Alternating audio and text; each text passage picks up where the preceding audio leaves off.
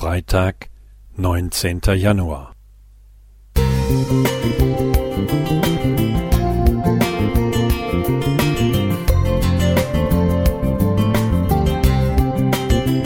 Ein kleiner Lichtblick für den Tag.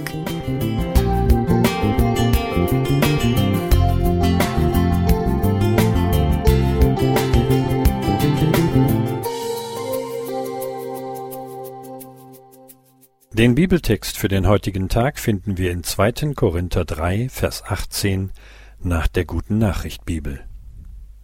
Wir alle sehen in Christus mit unverhülltem Gesicht die Herrlichkeit Gottes wie in einem Spiegel. Dabei werden wir selbst in das Spiegelbild verwandelt und bekommen mehr und mehr Anteil an der göttlichen Herrlichkeit. Das bewirkt der Herr durch seinen Geist. Wie kann Gottes Geist in meinem Leben an Einfluss gewinnen?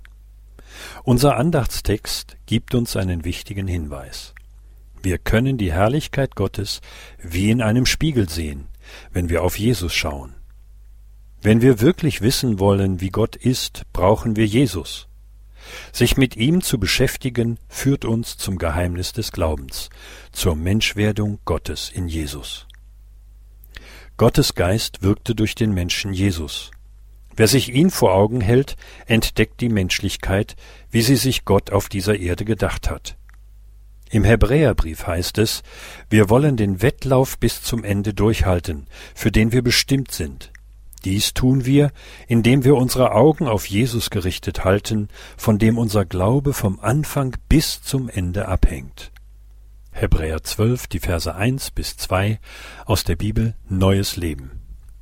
Im täglichen Leben Aufsehen zu Jesus, so die Lutherbibel an dieser Stelle, öffnet die Tür für den Heiligen Geist, und das hat eine verändernde Wirkung. Ein geflügeltes Wort sagt, Anschauen verändert. Und auch Ellen White nahm häufig Bezug darauf. Sie schrieb, es ist ein Gesetz des menschlichen Geistes, durch Anschauen werden wir verwandelt, so Patriarchen und Propheten Seite 69.